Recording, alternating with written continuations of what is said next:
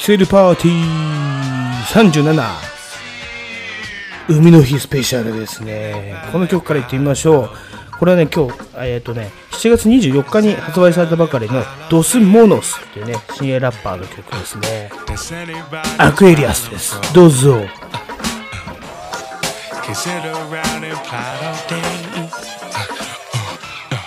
Now get your ass up, time to go. Cause we ain't got no time to waste. You better scrub a dub, get ready to go. Uh, clean your choppers and assemble your clothes. You're done, you're done. The rest is just yours. Apologies, I gotta go. Scrub a dub, get ready to go. Uh, clean your choppers and assemble your clothes. You're done, you're done. The rest is just yours. Apologies, I gotta go. Uh, oh, pin it up, uh, man it up, uh, man it go. Uh, uh, pin it up, I said it up, I can't go. さらば架空の恋と都市べくがバカな間の裸んとばけの皮まだとばりのりね PM2 にワン君のパンじゃ濡れないクレーマンかすかに揺れるくべなテレビベルそれが上の間のこの最後の希望助産帽子の坊主のボケも詰まる音気音の金の無情の響きシリは赤にない式はスタンコニア月の感覚はスタッカー真っ赤に染まるブラックバール罪なデラブサマー飛べと言うならまずは Tell me when to go. 飛ばし読みで把握する自殺のニュース。哀愁漂うプー演奏の夢歌だね。ブライアン・ウィルソンの邸宅でハイデンシーク俺の墓の前で泣くな君が絶対俺は風と共に舞ほどけない罪もろが今日はこのハイユーラスコーレードタワーもらってくれリンカネーション。まだ変わる時時がベースのスピードでもり出す。そのコード配列の一瞬と合同のキルと大差のパーしてますガンダル入ったゴースト目に溶けたボイス配るもうノーズボイス止める目標上げる目標の音これも夏の匂い Am I right? Problem, 改めましてこんにちはこんばんはからのこんにちは GYRGE ですはいということでですねどうすものすいかがだったでしょうか。かっこいいですよね。私好きになりました。で流派あるを見て知ったんですけれどもまだね流派あるって見てます。はい。ということでですね始めていきましょう。えー、っとですねこの番組はアンカー ANCHOR アンカーというアプリを使いまして、えー Google Podcast、Breaker、えー、Radio Public、Spotify の4つの媒体から聞けるようになっております。そして、そしてもちろん Mixcloud からも聞けるようになっておりますのでよろしくお願いいたします。はい、今日はですね、DJTT、えーこの前ゲストでちょっと出ていただきました、ひろしくん。ね。そして私、ゴールジェの、え3人でお送りすることになります。はい、ではメニュー紹介いってみたいと思います。まずトピックスですね。トピックス、そして2度目映画館、え今日はスワローテールをやっていきたいと思います。そして、えー、 My Radio Time。ラジオの話をしまして、えー次、ラッパーズ川柳。ね、また考えてまいりました。そしてもう一個考えてきた、口から出任せ。ね、前回やりました、コロナウイルスのデマ情報を流していきたいと思います。で、最後の方に、3つの3つは星3つで語り合いをしたいと思います。で、今日はですね、まあ、ダイアナ・キングとか、えーあの、スノーだとか、っていうね、ちょっとね、懐かしいレコードを掘り出しまして、90年代の、えー、音楽も流していきたいと思いますので、最後までお付き合いよろしくお願いいたします。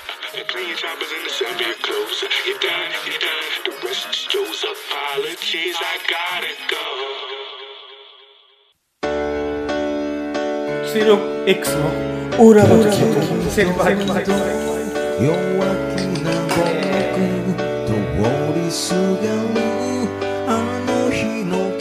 レコードが超汚かったんですよ。あれ、誰も何も言わないんですか、これ。言わないパターンはないですよ。いや、一応ね。はい。ノイズがすごいの。あ、そう、今はね。で、これね、レコード何が一番綺麗な、当時レコードクリーナーとか結構売ってたじゃないですか。うん、あったね。俺発見しました。激落ちくんが一番綺麗になります。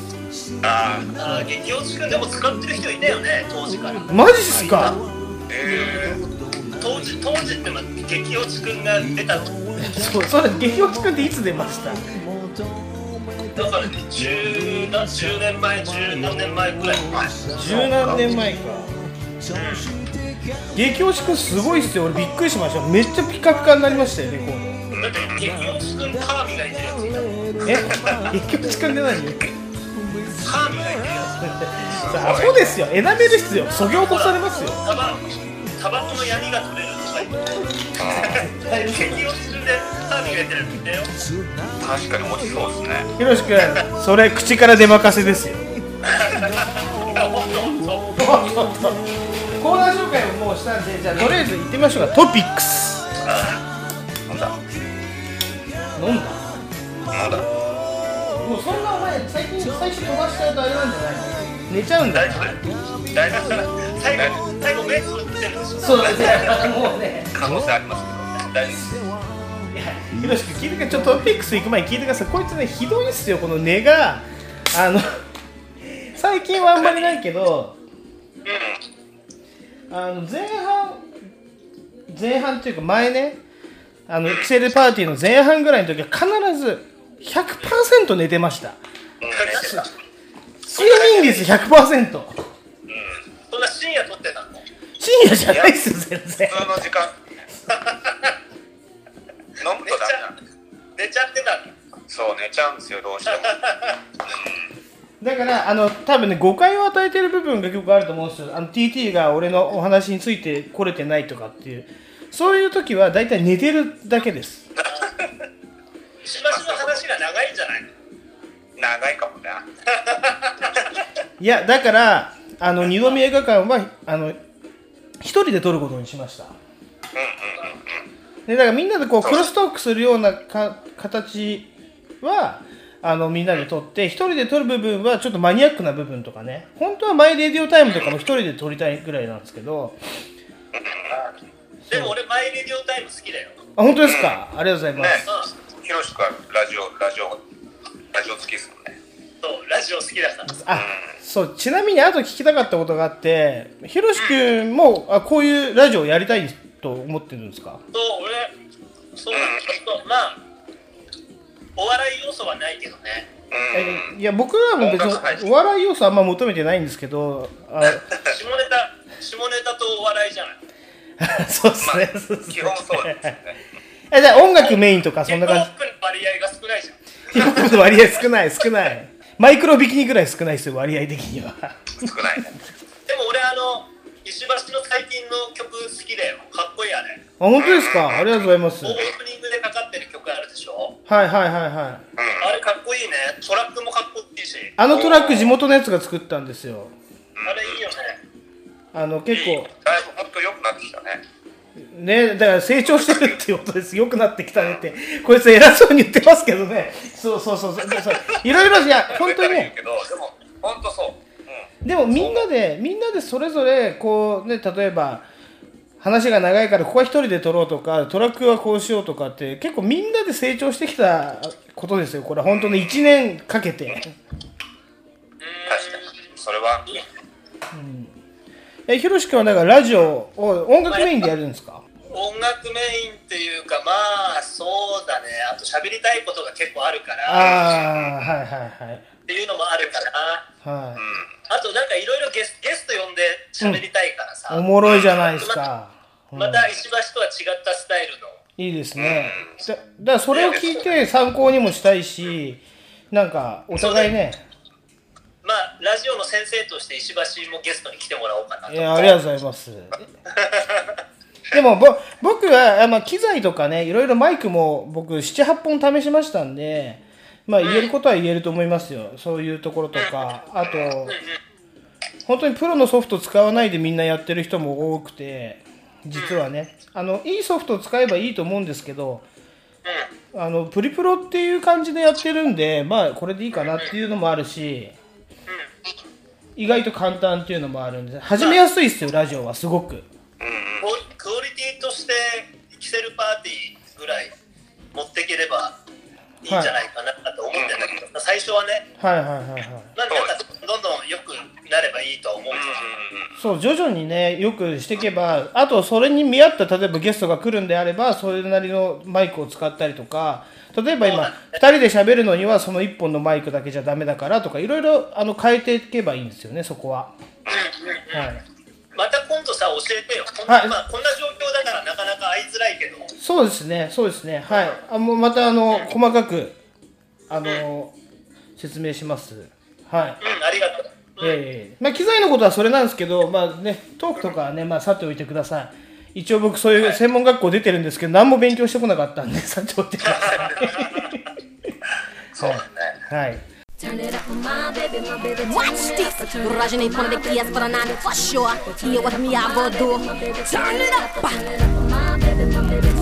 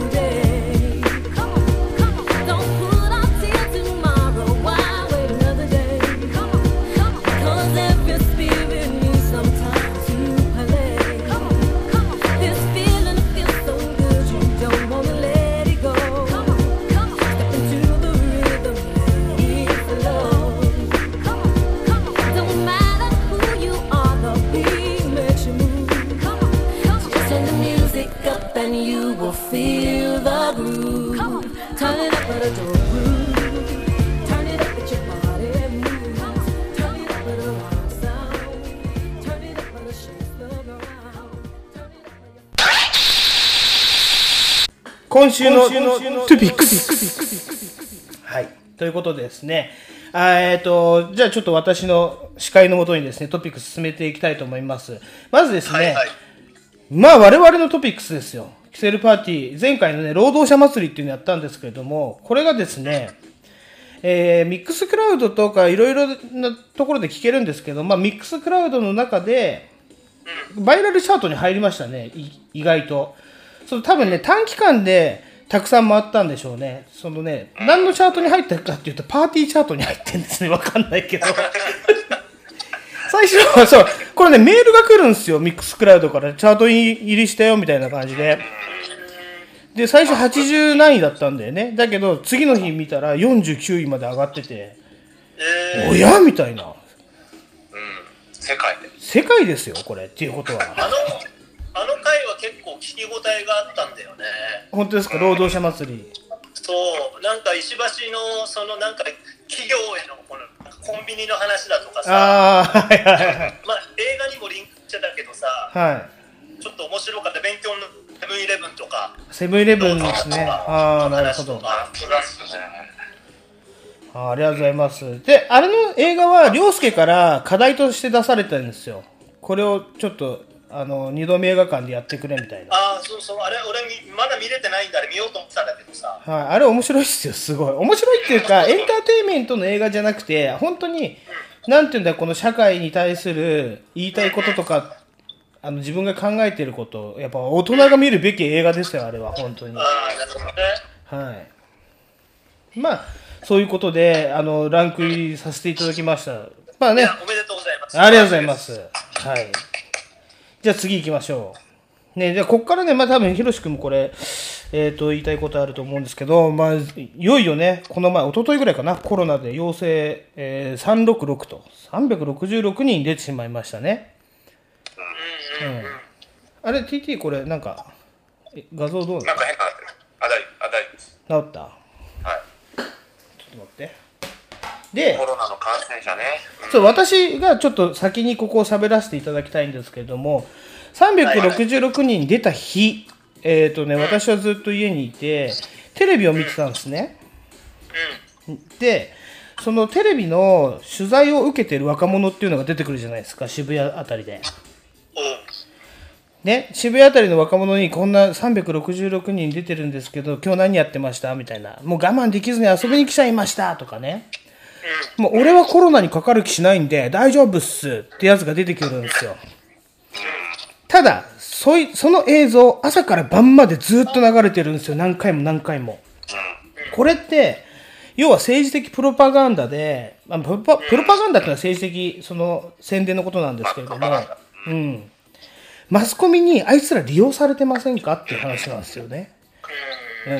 要は、あの、本人はね、ちょっと酔っ払って勢いかなんかで、テレビへ？インタビュー答えるよとかって感じなんだろうかもしんないけど、はい、この感じですって朝から晩まで同じ映像ずっと流されてるんですよ。で、その次の日の、なんか、なんだろう、外出率がすげえ減ったって書いてあったじゃないですか。あれ、要はいい大人に利用されてる、ね、あの若者でも利用されて叱るべきと思うんですけれども、やっぱり大人のやり方だなと思って、俺、ゾッとしましたよ、一回。どう思います、これ？そう見えてあでもくるよね。、うん、俺は体感として、はい。やっぱ20代の人は遊びに行きたくてしょうがないんだろうなっていうのはうん、うん、あるうん、ね。もちろん。うん20代、まあ30代。うん、でまあ40、まあ俺ら世代ぐらいはちょっとやっぱ、まあ、家族もいたり、まあ、迷惑かかるんじゃないかなとかさ、そうですそういうね。ことをもう気にしだすから、まあまあね、うん。っていうのもあるし、まあでも、結局コロナがさ、はい。ウイルスがなくなったわけじゃないのに、普通に生活してたら、それみんな感染するよな。そうですね。だって、あの時自粛があの緊急事態宣言の時はさ、はい。状況は変わってないわけだからさ、そう、なんも、なんも、一つも変わってないですからね。そうそれそれはみんな外に出て遊ぶ遊んでたら感感染者が増えるに決まってる増えるし、うん、増える増える。あとはまあ、なんか小池さんも何にも言わないし、国も何にも言わないから、結局、自衛するしかないっていうか、自己防衛、自己判断しかないから、もう、そこなんですよ。要は、もうなんか、自分の判断なんですよ。すべては。もう、放り投げられてるから、自分の判断であって、あと、その若者が、まあ、遊びたくてしょうがない。あと、40代が、じゃあね、なんで家族のこと考えるかっていうと、これね、想像力の欠如なんですよ、若者たち。遊びたさが想像力に勝っちゃってるから、言ったら、例えばさっきの話にちょっと戻りますけど、取られてインタビューってなってる時にね、こいつ感染してるかもしれないって言って、これ例えば田舎から出てきた子供だったら、もう故郷帰れないですよね。お前テレビであんなこと言ってただろうっつって、もう村八分になっちゃうわけじゃないですか。で、職場の人もね、あ、こいつなんだ、外出てるんだ、関わらないでおこうとかってなっちゃうから、その先にそういうことが待ってるってことを知らずに、インタビューでペラペラああいうこと言っちゃうと、ね、大人に利用されてる。ただ、これはだから象徴なんですよね、あの人たちのね。うん。まあでも少なからず一定数はいるよ、うん。そういう人は。間違いなく。コロナパーティーがあったって言ってたじゃん、あの、あ、このパーティーあれ、あの時、ひろしくん、速攻つぶやいてましたね。そうそうそういう人がいるし、例えばほら、マスクを、なんだっけ、ま、非マスク団体みたいのがはいはいはアメリカにいて、いはい。はい。まあ、それもコロナパーティーみたいなもんだけど、うんまあ、マスクをしないあのお店、飲食店の経営者がパーティーをして、うんうんマスクしない者同士飲んで集まろうよみたいなさ、うんうんうん。警察の騒ぎになっちゃってみたいなのもあるけど、ん結局そういう人一定数いるから、うん。まあ、あの怖い人は家にこもるし、気にしない人は外に出るしって、もうに二分化されちゃってるからさ、感染が。確かにね。だからど、うんもう自分で、ななんかもう、わかんないよね。わかんないだからもう国、例えば国がそんな中、東京アラートだっつってやってたけど、あんなもん全く意味ないわけで、やっぱ本当自分の世界で、あの時間何だったんだってなるよね。そうその時間何だったんだ ?TT なんかそれについて意見ない明けのうん、なんだったんだろうね。選挙までの間、あの、うん、本当だよね。あと、まあ、なんだろうな、うん、で俺はとりあえずあの、まだイベントとか SNS 見てると、はいもう結構、小規模のクララブイベントとかをやってるやってます、やってまますね。うん。まあ俺は別に行く人はいいと思うね全然、はい。自己判断ではい。うで俺は多分あの自分でまだちょっと行く行くの嫌だなって勝手に思ってるだけでうん。行かないんだけどさ、うん。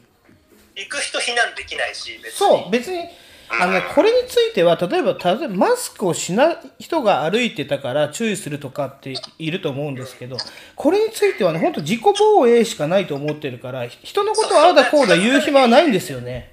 そん。うん。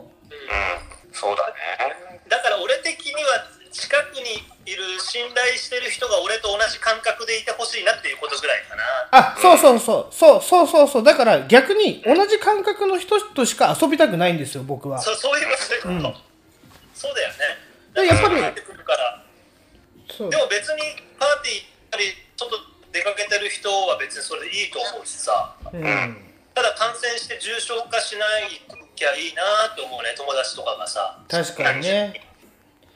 うで、あと、黙ってなければいいなと思うんです。例えば、居酒屋さんをやってるね、あの、友達もいたりとか、あと、うちの地元はそういう飲食やってる人多いんですけど、絶対こいつは黙ってるタイプだろうっていう人たちがいるんですよ。ん それはいるようん。絶対すごいですよ。だって僕ん家から歩いて、本当にね、1分ぐらいで行けるスナックで、あの、クラスターっていうかね、あの、コロナ患者出ちゃって、その、そこのママはいい人なんで、もうちゃんと公表してますから、だからこれ、うちの近くに超結構いっぱいいるんだなと思いましたよ。やっぱり身いや近なもん。いやいるようん。あまあとにかく実態が分かんないから今のところは感染な陽性反応が出たら即感染者ってなってるけどなんかどっかのがべおい先生みたいな人がその無症状者でも感染者になるのかならないのかあ言ってた、その論議はありましたね。ありました。そうその議論があって、はいそれって何何なの？みたいな結局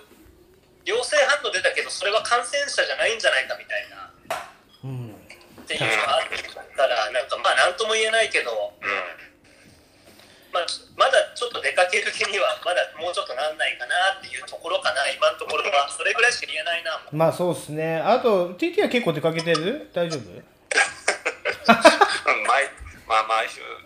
毎週毎週一応デデートしてるじゃん。あれだわ近所ならいいんじゃない？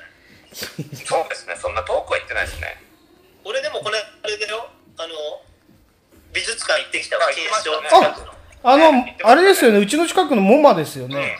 そう現代美術現館代美術館。そう。なんで、ひろしくんちょいちょい近くまで来てんのになんで連絡の一本もよこしてくれないんですか？あ、でもそっか、会えないんだ、今は。会えないでしょそうだ。まあどっちにしてもそうでは会えない。それあります。あ、じゃあちょっと、じゃあ次の、これに関する話題なんですけど、次の話題ちょっといきますね。いいですか？はい。えっとね。社会派レディはい、社会派。えっ、と、私ね、この前ね、ワールドビジネスサテライトを見ておりましたら、ええワールドビジネスサテライトって番組自体皆さん知ってますか？株の番組なんですよ。オテレビ東京でしょ？そうそうそうそう。大江ちゃんがやってるやつね。大江ちゃんの？あ、おえちそうゃん。おえちゃんなのまだ？これでね、結構今、い新情報が出てて、顔ってあるじゃないですか。あの、石鹸のね顔のマ。ーク。うん、顔のマークの顔。で、顔が、H うん VHH 抗体を発見しましたっていうニュースが出てるんですよ。これニュースにあんまりなってないんだけど、結構でかいことなんで、ちょっと、俺知らないなそのニュースさらっと流しときますけど、流して言いますけど、まあね、どういうことかっていうと、経緯的には、例えば、あの、えー、なんだろう、シャンプー、まあ、手洗い石鹸とか、はいはい。あと除菌ウェットシート、ね、そういうものでコロナウイルスって本当に落ちるんですかっていう検証を、い。ろいろな会社のものをや検証したんですって、とある研究所で。はいはい。でそのところ、えっ、と、データが出ました。じゃあ、えっ、と、社名とその製品の名前を公表していいですかって聞いたところ、全社、全社っていうか、ほぼダメで、顔だけ、あの、全部公表していいですよって言ったんですよ。あそこの社長だけね。他はもう資生堂とか多分だ NG って言ったんですね。うん。なんでかっていうと、顔の製品は、シャンプーでも石鹸でも全てコロナウイルスあの除去してますっていうデータが出たんですって。うん。自信があったらしいんです。その基礎研究に自信がある会社なんですよ、あそこって。だから、もう、買おう買おう。あ、すいません。はい出ましたいや、いや、本当に僕、だから石鹸とかも全部顔にしましたよ。やっぱり、信頼できるあれの方がいい。で、まあ、その基礎研究の中で、VHH 抗体っていうのが出てきて、ね、なんでかっていうと、コロナウイルスっていうのは、あの、ススパイクタンパク質っていうふうになんかこう、ハリネズミみたいになってるんですよ。よく映像に出てくるね。で、それを、それに結合して覆いかぶさって体内の粘膜に吸着しない抗体っていうのが発見されてるんですよ。だから一定の効果はあるんじゃないかって言って、まだそのね、大々的にはあのニュースになってないですけど、その抗体が、えっ、と、顔が発見しましたっていうニュースが飛び込んできましたね。えうん、すごい、いい。見てみたはい、見てみてください、ぜひ。顔顔。顔顔。ということで。はい出ました 出ました。じゃあ次行きますよ。次行きますよ。じゃあ全く、じゃあちょっと別の角度から。えっ、とね、この前、まあ私最近テレビ暇だからよく見てるんですけど、お菓子総選挙を見ましたかね。お菓子総選挙。なんだろうそれ君あなあなたのあなたのツイートであの気づきましたよひろしくんが、なんか、そうかい、あの、コメントをくれたんですよ。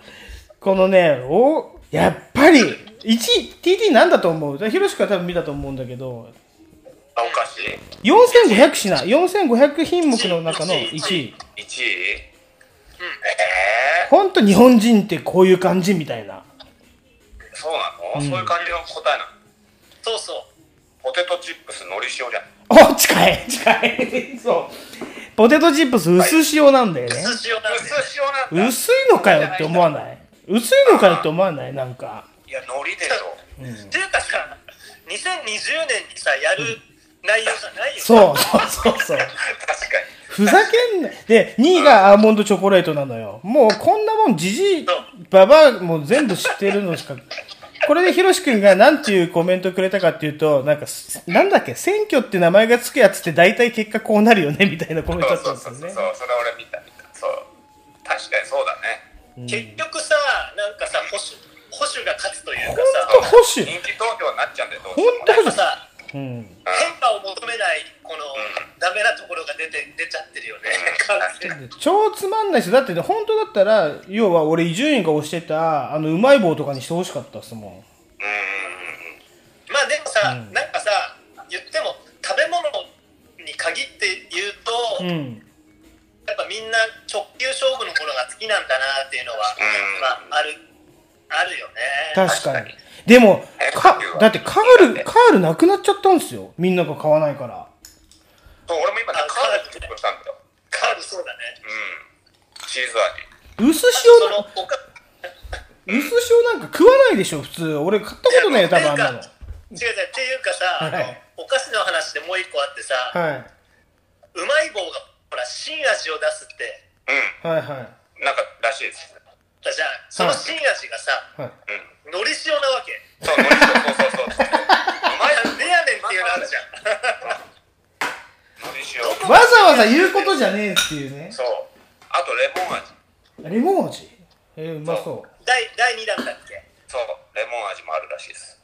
へなんかさそういう そういうのがちょっとさうん。コーンポタージュはちょっと革命的だけど、うんうんうんうん。うまい棒。確かにね。今。更のり塩出すんだみたいな。なんかもう、ふりかけの世界じゃないですか、そんなん言ったらもう。うん。確かにね。でちなみにね、3位、腹立つよ、柿の種だよ。このさ、柿の種食って、アーモンドチョコレート食って。誰が、投票してるそうそうそうだよなんだよこの一体この、このね、この3つって柿の種ね、持って、アーモンドチョコレート持って、ポテトチップスの薄塩って、こんなのもう、スキー場に行くジジイババアしか持ってかないおやつなんですよ。はっきり言って。こたつで食ってるイメージしかないでしょ、だってこんなの。そうだねうちのうちの親が好きなやつだよそうだよそうっすよね、なんか。俺、これ雪国思い出すもんだって、このなんか ラインナップは本当。ね寂しい気持ちになるよな寂しい気持ちになる。確かにいやあれは笑ったな本当にななんかねあの要は、お菓子をあ題材とした日本の縮図を見てしまいましたね。そういうことね。ねね、ちょっと国民性が反映されちゃってるそう、そう。出ちゃったね。はい。じゃあ、ちょっとそういうところで締めさせていただいて、今度ね、あの、あまだあと2つぐらいトピックスあるんで、ちょっとだだっていきますね。長くなってきましたんで。はい。はい。えっ、とね、じゃあ私がちょっとうまい、うまそうな弁当を1個だけ紹介させてください。えっ、とね、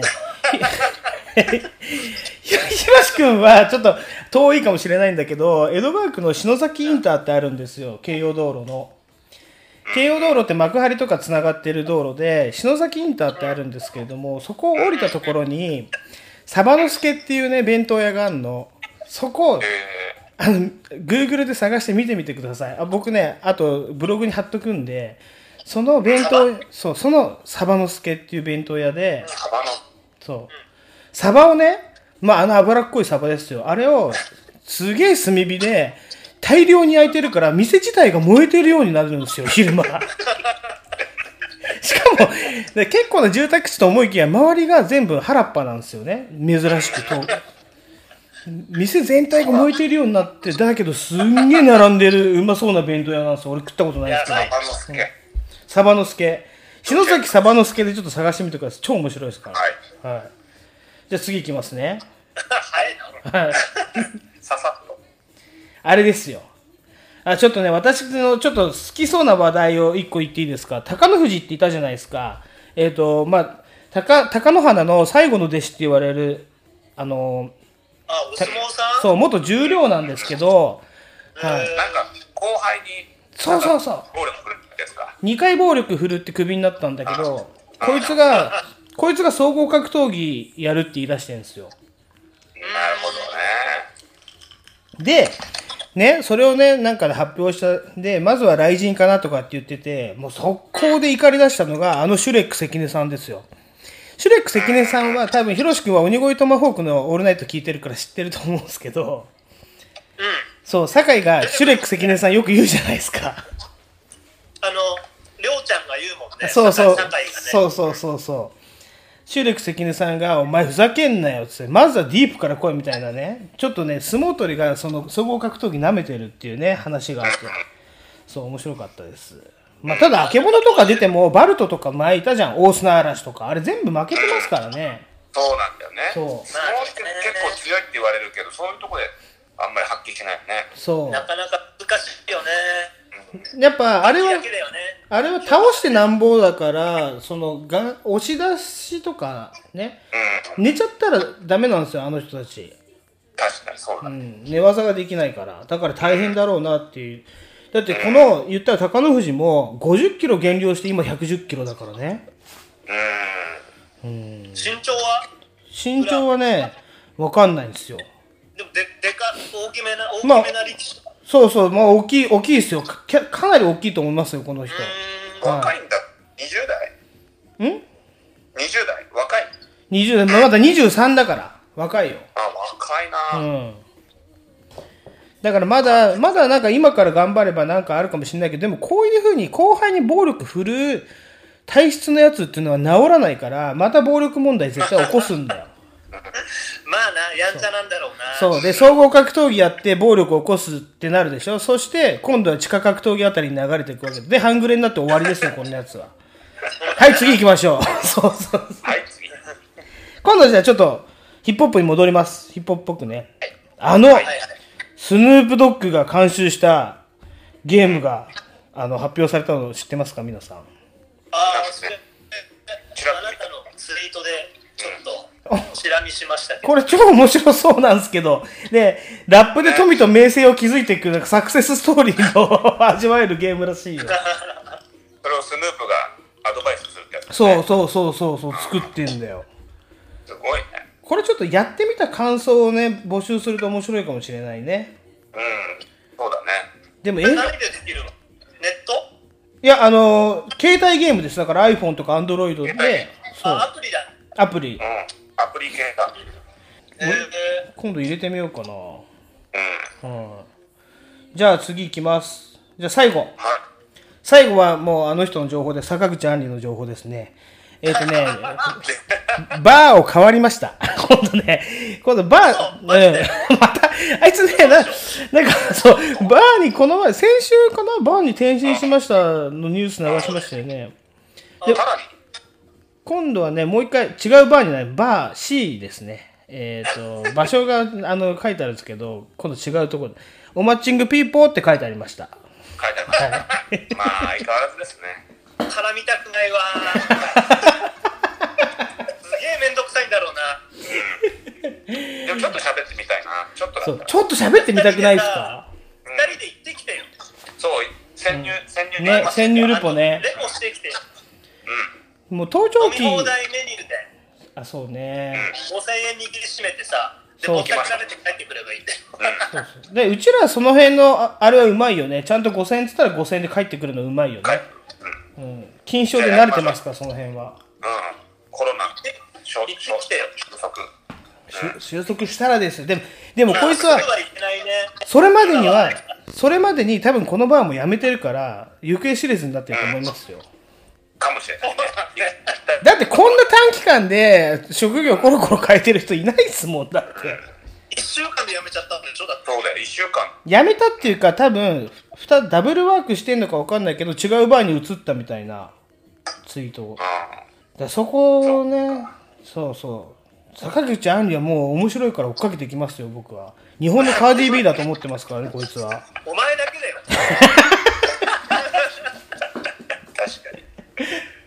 はい。じゃあ、あの、トピックス、とりあえずこんなもんで終わりにしたいと思います。ありがとうございました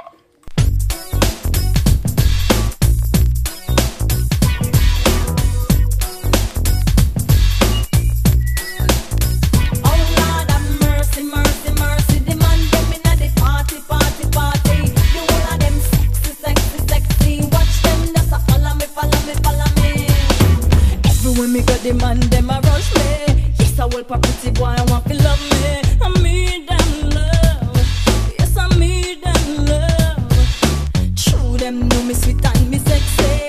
Everywhere me go, me say me ever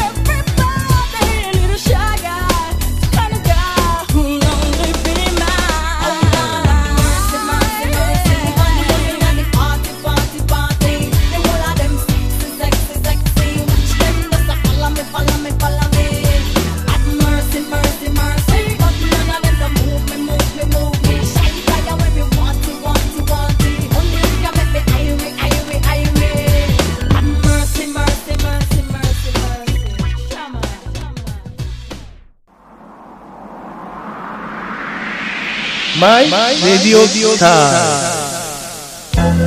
はい、マイレディオタイムのコーナーです。今回ね、えっ、と、まあ、ひろしくんもラジオ大好きということで、えっ、と、まあ、私がから、じゃあまず一つだけ、一つ二つちょっと紹介させてもらいたいんですけど、えっ、とね、多分ね、ひろしくん知ってる、バンバンバザールってご存知ですバンバンバザールかはい。え知らあないれ？ゆうちゃんとか結構知ってるんですよ。バンバンバザールいいよって僕らに勧めてくるんですよね。だから TT とかほら知ってるでしょ？あの、スミノのジャズフェスティバルでいつも出てる人ですね。ああえ？ちょあバンドそう、バンド、バンバンバザール。バンバンバザールバンバンバザールバンバンバンバザールがナックファイブでラジオやってんですよ。でえ、24時から25時なんですけど、まあいいおじさんですよ。いい、あのね、ジャズバンドっていうかね、あの、いいおじさん。この1時間番組なんですけど、結構面白かったです。これぜひ聞いてみてください。時間があれば。内容はね、ん？聞けるかな？いや、ラジコのタイムフリーで聞けも聞けますんで、毎週火曜日、ラはいラ、ジコでナックファイブ聞けるんだっけ？聞けます。はい。普通にプレ、プレミア入んなくても、ナックファイブは聞けます。聞けるんだ。はい。ぜひ、まあ、これ1時間番組なんですけど、前半ちょっと聞いてみておもろいと思ったら聞いてみてください。結構、おじさんの喋りだから、僕は好きな、あの、空気感なんですよ、ここ。うん。おじさんの喋り。本当？なるほどね。そう、はいはいねなんか一個だけちょっとエピソード言っていいですか？その何についてのコーナーか忘れたけど、なんかね、えっ、と、虫、虫の薄葉かげろうっているじゃないですか。あれの、金玉、睾丸の体に対する割合が14%もありますって話をしてたんですよ。知らねえよ。なんだよ、それ。でそういうなんか、くだらない、なんか変な知識が入ってくるのが、こういうね、おじさんがやってるラジオなんですよ。あーあなた好きそうだもんね、そういう。大好きなんですよ。もう見つけてしまいました、バンバンバザール。はい。チェックしております。じゃあメインストリームに戻りますけど、もう一個だけね。これ俺ね、やってなかったんですよ。問わず語りの神田伯山っていう TBS の番組ね。これ TBS ラジはい、金曜日の21時半から22時まで30分番組なんですよ。これもラジコのタイムフリーで聞けるんで、ぜひ聞いてみてください。神田伯山が、要は、あのー松之丞の時から、まあ、やってるラジオなんですけど、あの時って松之丞ラジオですごいみんなに喧嘩売りまくって炎上させまくってたじゃないですか。覚えてますか？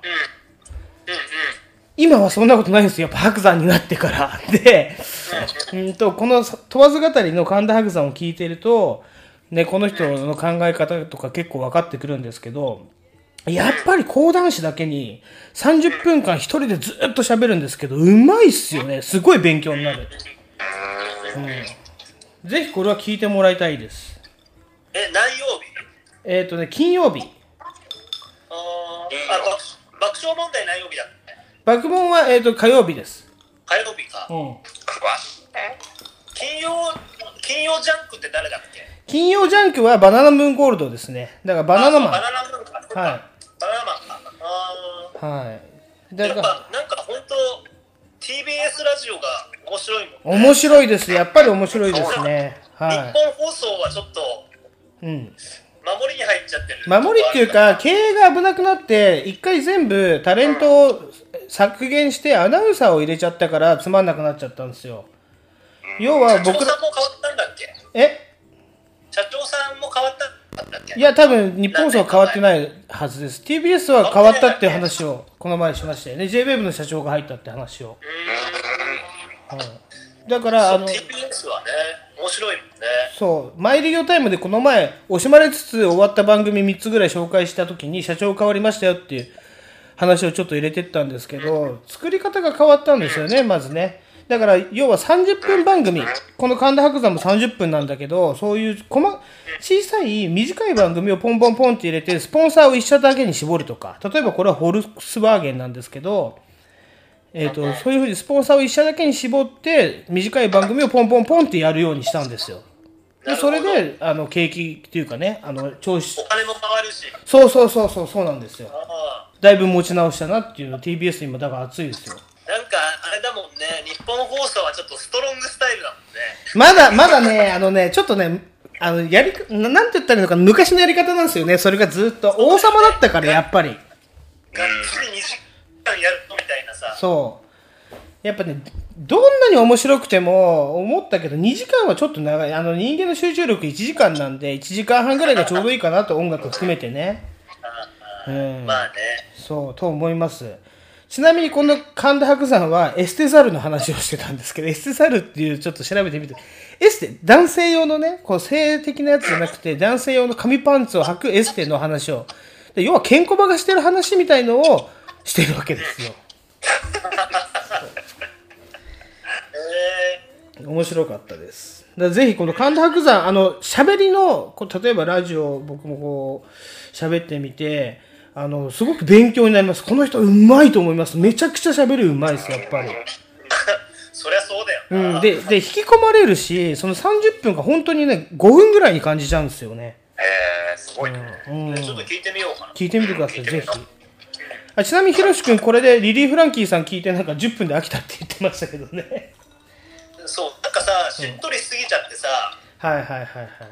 でゲストヤマピーだったでしょ？ああこないだ言ってたやつかヤマヤマピーもめっちゃしっとりだから、しっとり確かに。ヤマピーの前半は面白かったんですよ。タモさんとあの挟んで、エロいトークを4時間やるっていうのは。そこまでいかなかったもんなあそうなんですか？ただほらあのなんかさヤマピー今ほらあの Hulu のドラマに出てるじゃない、はいはいはい。その話でしたね。そうそうザ・ヘイトってさそうそう超面白そうなんだけど今さら Hulu 契約だもんなとか思ってさわかりますわかります。フール、でも俺フール一回入ろうとしたんですよ。その、ヒロシ君が言ってたウータンクランの特集がフールでやるって言ってたから。でもあれ違かったんだね。うん俺もそうだけどあれ海外版だったんだね海外版だったんだよ。そうあとさあのほらリリーさんのラジオにバビちゃん出てるでしょ俺、バービーが面白いじゃないですか、バビちゃん。まあ、バビちゃんとね俺 バビちゃんのあの田中みな実感あ、田中みな実感強いっすよね、めちゃくちゃ。田中みな実感すごいわかるわかるでしょクリソツですよ、クリソツ。なんかあのあざとい感じこの目を見て喋ってくる感じねあのね、であれはモテるタイプなんですよ。完全にも、バビちゃんうん。あれは、ね、狙ってるもんね完全に バービーちゃんね。で、あの、私はこういう女、ちょっとムカデなんだっけ、ムカデ人間が好きな映画とか言ってね、ちょっとその、なんて言うんだろう、アンダーグラウンド感出してきてますけど、やっぱりお父さんがぶっ飛んでるって話をししてたんですよね。いきなりもうエミネム渡されたらしいですからね、お父さんが。なんかでもあれだねお金持ち感出てるよねお金持ち感がすごいんですよ。バビの話で一番面白かったのが、あれ、フランスに留学してたじゃないですか、バビちゃんって。あそうなんだそう、フランスに留学してて、お金持ちの男の子たちとずっと遊んでたから、その男の子たちのフランスのお金持ちは、ランチに2000万とか使うらしいですよ。本当に。うん百万とかじゃなくて、うん千万を使うらしいですよ。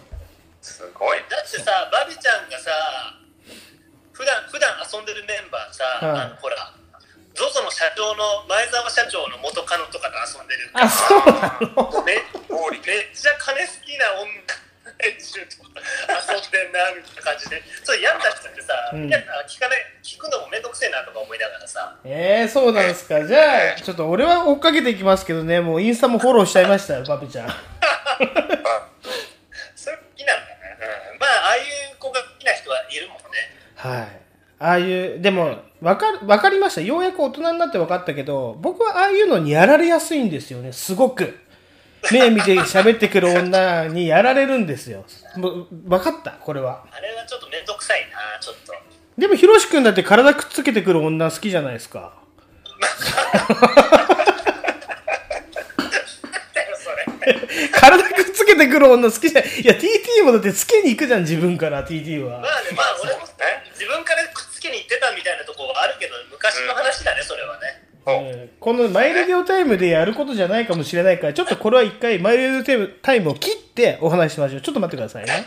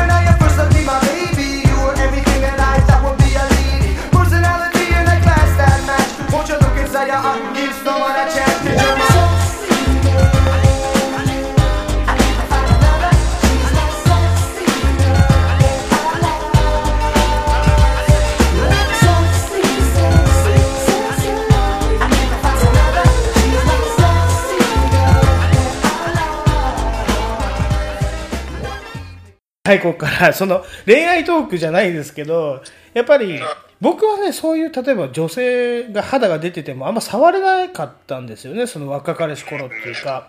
ひろし君はこう、べちょべちょ触りに行きますからね、すげえなと思って見てた俺は触りまくそう。そうか。そうか。いや、こう、いや、こう、こういうさ、爽やかな、例えば、なんて言うんだろうな、俺みたいなやつがやったらセクハラになっちゃうんですよ、ああいうのって。だけど、こう、そうそう、爽やかに女を触りてえなと思った時期はありましたよ。まあだからだから今ああいうバビちゃんが苦手なんだろうなああ、そうか、そういうことか。TT はどうなのえ ?TT はイチャつき型でしょ？お前も。お前もイチャつき型じゃん。俺もう完全にイチャつき型ですね。自分か、自分か触りに行くの触りに行ってるね。ね。うん。羨ましいな。だからそうそうやってね真摯に女の体を触ったりその言ってることがあの気持ち悪いっていうふうに捉えられないでなんかえエロジョークとして捉えられるようにヤマピーを育てようとしてそうさっきの話に戻るけどそのタモさんとリリーさんが鍛えてたらしいですよ。やっぱタモさんとリリーさんは特殊中の特殊でしたねだって才能の塊みたいなうん、確かに。4時間できます ?4 時間って決めてそのトークできないですよね普通は。あエッチなトーク。うん。でもさあれだよ石石橋とか俺らがさ中目黒で遊んでた時さ、はいはい。リリーさんまだ全然こんな音楽も俳優業もやってない作家あのイラストレーター時代の時に普通におでんの屋台の滝がやってたさ、ああはいはいはいはい。ホームランっていうホームランっていうあの中目黒のおでん屋さんの屋台に行ってあの中目黒の裏の公園とかで飲んでたんだよねあ、そうなんあ。ですか？えあの辺に住んでたからさへえ。あれだから、20年ぐらい前ゆげ、ゆげさんの店の次ですよね、ホームランは。そうそうそうそうあの並びんとこそう。ああ、そうなんだね、ゆげさん、ゆげさんって名前出てきますけど、何してんでしょうね、あの人もね。俺ね3 4年 5, 違うな 5, 年5年前ぐらいに会って1回はい。でもなんかもうはい、ここはですね、えっ、と、まあ、カットさせていただきました。ちょっとですね、個人的な、あの、人の話になってきましたんで、すいません。えっ、と、カットさせていただきました。ね、えっ、と、今日ちょっとですね、前半に流した曲のお話でもしたいと思います。ね、えっ、と、シャイガイですね、ダイアナ・キングのシャイガイと、スノーのセクシーガール。はい、これがですね、まあ、えーと、96年、の、まあ、夏にですね、我々の中で大流行した曲でですね、まあ、二つすごく相性が良くて、あの、つなげるのにもね、BPM も近かったんで、ミックステープなんかによく入れてまいりました。はい。ということでですね、また、えっ、と、次の曲ね、さっき言ったね、スノーのセクシーガールの、えー B 面に入ってた曲ですね、えー流していきたいと思います。どうぞ。Buzzure, terror, then you know it's not. You said you'd do anything for me. But how far would you go? I will do any anything just for you. Make you feel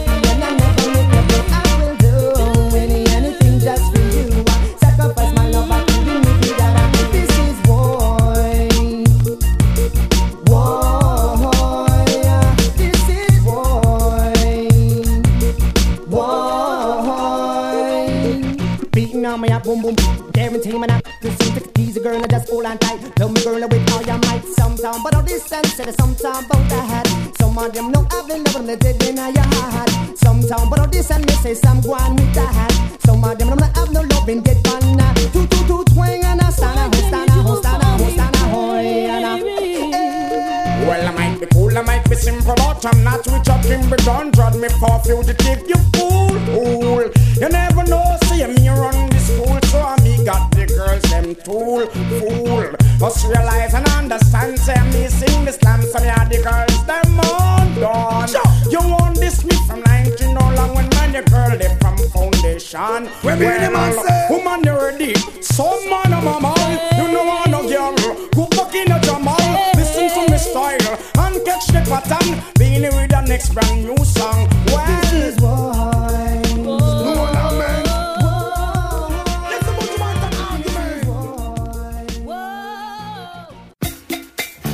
ラッパーズ川柳。ラッパーズ川柳行きましょう。で川柳これはどういうコーナーかっていうと川柳を作ってまああの、年末にいいのができたら応募しようっていうコーナーなんですねこれこれ今のところ私一人でやってます TT 考えてきましたか？あのね、川柳は考えてない。ちょっと一言いい？はいはい。俺さスポーツチームに通ってたんだけどさはい今ほらコロナでなんかいろいろダメになったりしてるじゃない？はい。でなんかジムのキャンペーンでさジジムの川柳を応募するみたいな利用者が。ああはあ面白そう。応募してね3通出したわけ。あ出したんですかひろし君？したら順順位2位みたいなのもらって。マジっすか？ちょっとそれ発表してくださいよ。会費50%減みたいな。すげえ。そうなんですちょっといやちなみにちょっとひろし君どういう川柳を出したかちょっと言ってみあの参考程度にちょっと教えてもらっていいですか？いやだからねちょっとねあの要はあのスポーツジムあるあるみたいな。うんうんだから聞きたい。鍛え鍛え鍛えてたけど、要はなんかビール飲んじゃって意味なくなっちゃったみたいなのをこうごご仕事でやったんだけど。ああなるほど。細かい内容はまあそそれ系とね 3, 3本くらい出して。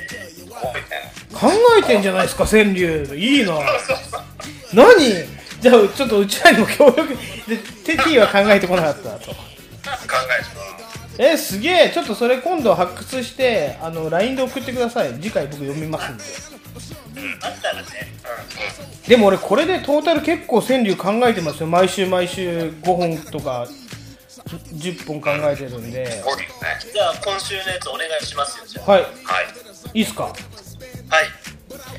えーじゃあちょっと真面目系からね。先見えた。政府のやり方足冷えた。なるほどね。足冷えたっていうのはどこも GoTo しなくなったかなってことですよね。だから先見えたと足冷えたで韻を踏んだっていうだけの話なんですけど。はい次。えっ、とあこれもちょっと韻踏んでるんで気づいたら言ってください。朝知恵のせ作自体猿芝居まあ朝知恵の制作自体猿芝居なんですけどそう。作自体と猿芝居を韻を踏んでみました。まあラッパーズって言ってるぐらいなので、はい、まあ次は普通のあれです。韻を踏んでません。あたふたと。何をやってもまた無駄よ。ね今の GoTo キャンペーンとかそういうことですね。はい次。どどんどんいきますよ。ダメ内閣。コロナが暴く。安倍再閣。これは韻を踏みましたね。まあね。ここからちょっとあの18禁にモードに入っていいですか？そっちがいいんじゃないの？君は。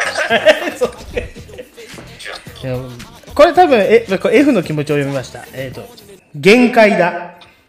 濃厚接触覚悟する。で濃厚接触覚悟しながらこう限界を迎えている人が多いんじゃないかなっていうね。限界なんだね。そうそれに追随するあれとしていいですか？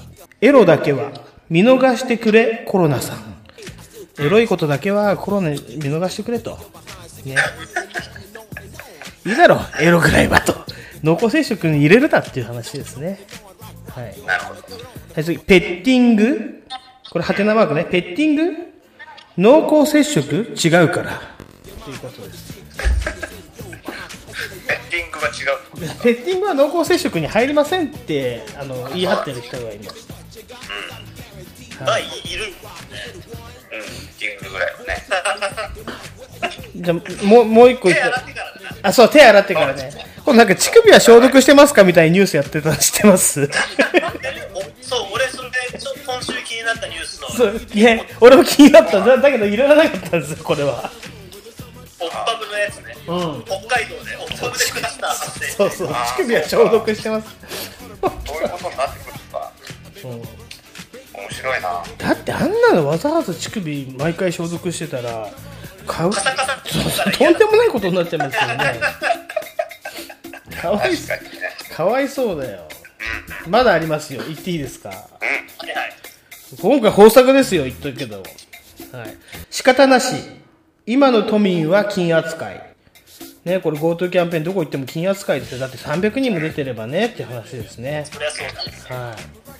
夏らしい、イベントお預け懐かしい。これちょっといい風でこれいいんじゃないですか？綺麗だなって自分で思ってます、、綺麗。ねサラリーマン川柳にこれ乗っけても。うん。懐かしい。いきますよ。花火ってでっかい飛沫その飛沫わかります、まあ、花火っていうでっかい飛沫に見えるじゃないですか。ででっかい飛沫その日その日を待つ。花火をもう一回見たいなっていうね。あれを読んでみました。はい。そうです。えっ、ー、といいですか？つまあここからちょっとまたおかしくなってくるんですけど。めちゃめちゃ、あるな、俺。めちゃめちゃありますよ。すげえ考えてますもんだって俺こんなに俺考えて TT1 曲も考えてこない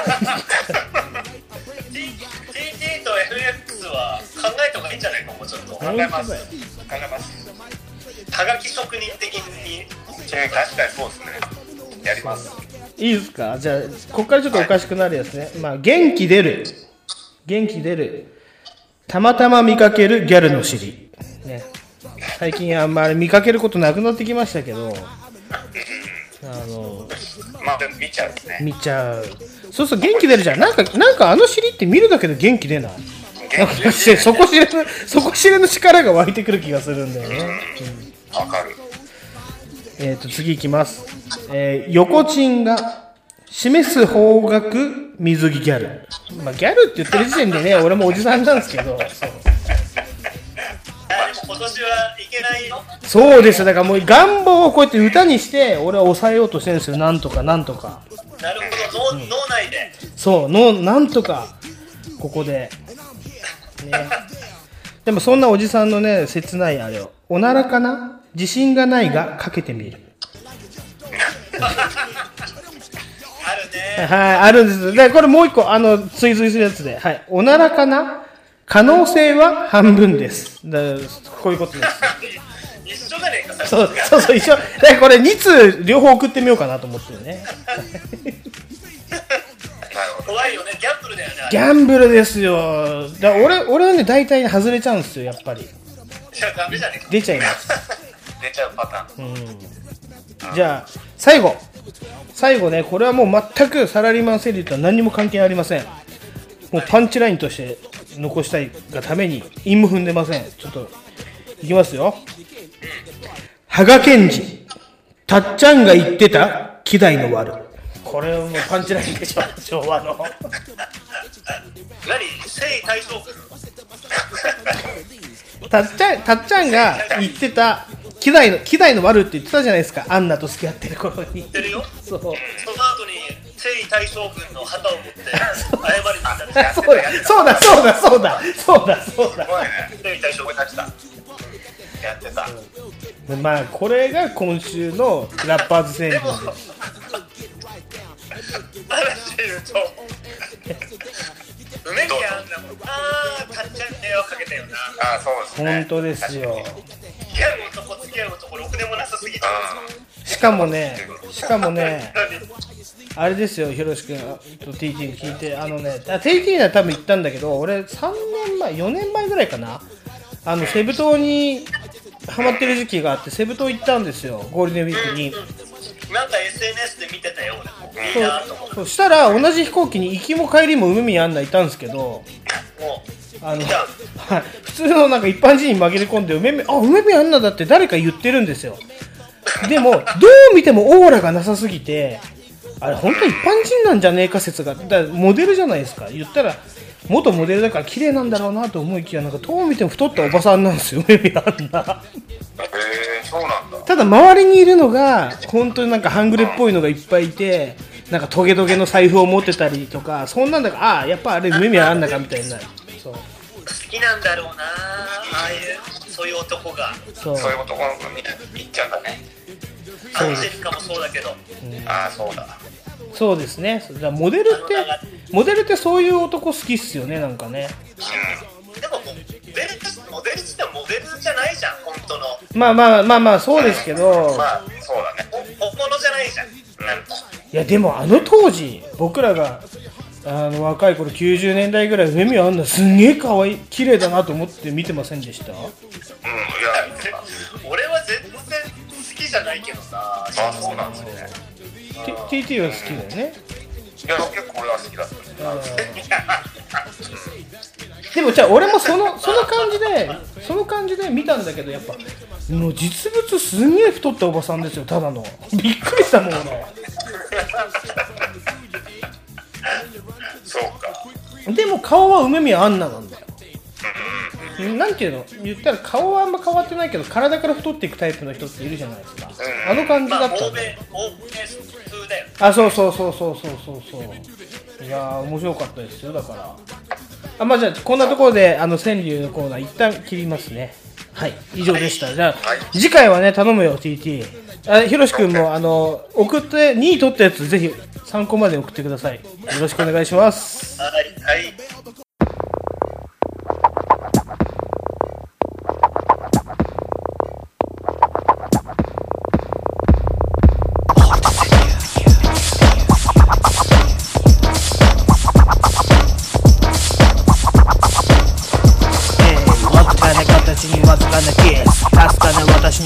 にかすかなディス This is fantastic story A to Z パーティーつまり俺には関係ない。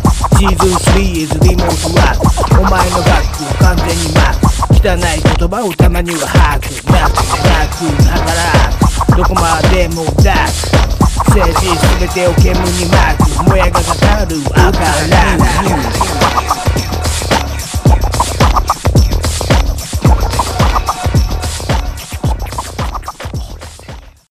二度見映画館。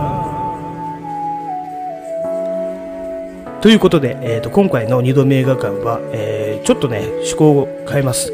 100度見映画館にしました。はい。まあ100度見映画館どういうことかっていうと私がねこれ生涯ベスト級の映画小説を、えー語りたいと思って、えーとこのコーナーにしました、ね、今日はちょっと古い映画になりますけれどもお付き合いください。スワローテールです、えー1996年9月公開監督脚本すべて岩井俊二ですね。はい。でまずこれはね小説が1996年の7月に小説版スワローテールが出ております。まず私ここから読みましたね。はい、で映画が9月に公開されてその後映画を見たんですけれども、まあ、ここで一つの疑問が、ね、原作とあの同じ作家なのにねなんか内容がちょっと違うんですよ。まあねこれね,、えーとね細かいところは大体一緒なんですけれどもある一個のところとかね大事なところ大まかな筋をねあのグーって曲げちゃうところがあって結構あのなて言うんだろうな比べてみるとこれ全然違う話じゃねえかとも取れるようなあの内容になってるんですね。はいまあ、これどういうことかっていうと、まあ、この小説版の後書きに岩井俊二さんご本人が書いてあったんですけれども、うん。えー、と結局この小説版っていうのはじゃあ何かっていうと,、えーとね、まず「フライド・ドラゴンフィッシュ」って映画があってその続編を書いてくれって言われた時に、まあ、あらすじで書いた、えースワローテール。これが小説版スワローテールらしいんですよ、まあ、映画を作る時にあのあらすじを書いて大体こんな感じのプロットできますよっていうのが普通らしいんですけれども岩井俊二はそれを膨らましてもっとこう細かい描写を入れていって小説みたいにする、ね、これが小説版スワローテール。ということでした、まあ、通りでね私もこの小説版読んでて、まあ、大体1時間から2時間あれば読めてしまうようなね結構読みやすい。ああ読みやすいなっていうね本なんですよ、うん、でまあ戻りますけれどもこの小説版スワローテールを書いて実際ね映画を撮るまでに約3年かかったって言ってたのかな、ね、その間にピクニックラブレターアクリっていうね撮影が入りました。でもちろんこれ岩井俊二があの脚本やってるんでこの映画に対してスワローテールのプロットを流用してしまったらしいんですよ。ということはじゃあスワローテールはどうなったかっていうとね結構いろいろなところでパクってしまってバラバラになってしまった。だから要は脚本を書きもう一回書き直して再度書き直してできたのが映画「スワローテール」だということですね。はい、まあ、ただ、えー岩井俊二曰くね、えー続編とはいえ、まあ、フライドドラゴンフィッシュとはね全く別の物語にしてやろうっていうね目論みがあったらしくてね実際、まあ、映画はそうなんですけれどもうんとねリンっていうのが出てくるんですよ。これ、えーとね、夏郎っていうんですけれども夏郎だけが物語に登場してあとは全部違う人物ですね。はい。まあ、そのフライドドラゴンフィッシュでは夏郎の少年期を描いた映画らしいです。だからこれ夏郎が大人になってどういうことになってるかっていうのが、まあ、スワローテールということになりますね。はい。ここでね疑問が持ち上がりますね。じゃあ多分私の予想なんですけれどもスワローテールのね小説と映画どっちが好きですかっていうね。あのスワローテールうん好きにはそういう論議が持ち上がると思うんですけれども。うーんとね私は、まあ、結果的に言ってしまいますとうーんと、ね、小説の方が好きです。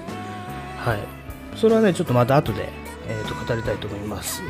ではですねちょっとストーリーのあらすじの方をねあのざっと,、えーと舐めていきたいと思います。けれどもまずね題名にもなったイエンタウンっていうねえっ、と円えー、と日本円の円ですね丸いみたいな円。でただねこれね日本っていう風にほのめかされてんだけど日本とは言ってないんですね。でその要はイエンタウンっていう、まあ、都市だと。うんと東京都の都ねイエンタウン。はい。でに円。まあこれは円マークの円ですよね。1円10円の円。円を求め異国人が日本へ住み着きその異国人ね人たちをそこの国の人はイエンタウンって総称して呼んでたらしいです。この場合ね、表記がね、円、まあ、10円、100円の円に、えっ、と、盗撮の盗、ね、盗塁の盗、盗むって書きます。イエンタウン。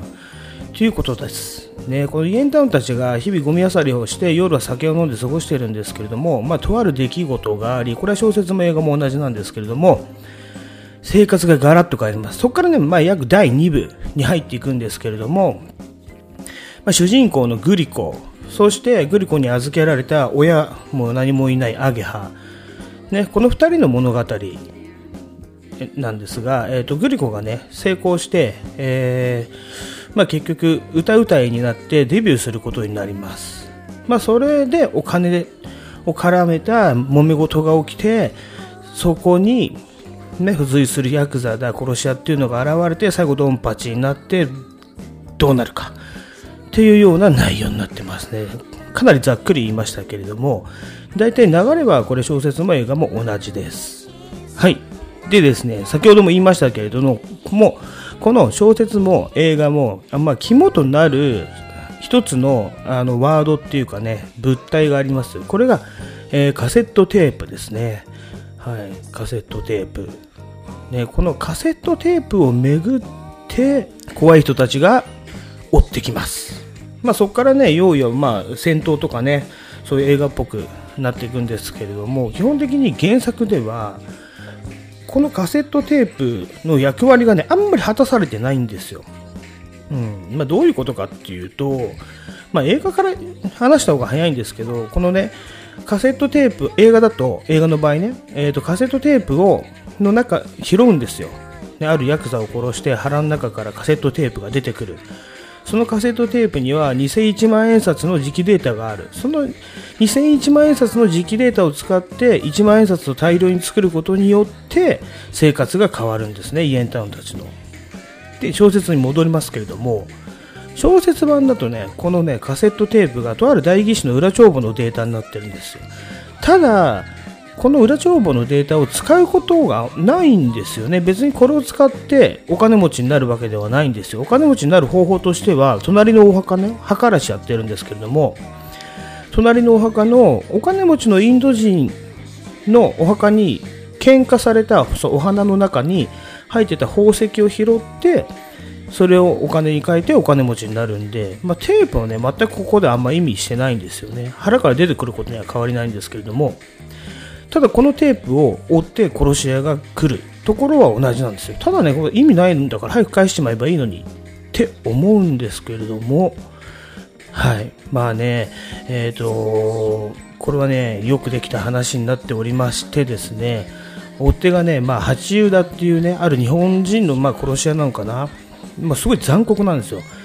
で、テープのありか教えろって言って、あの拷問するんですけれども、吐くにしろ吐かないにしろ、どんどんどんどんぶっ殺していくんですよね。だからね、まあ言ったら、原作小説は映画に比べて死人がすごいたくさん出るんですよ。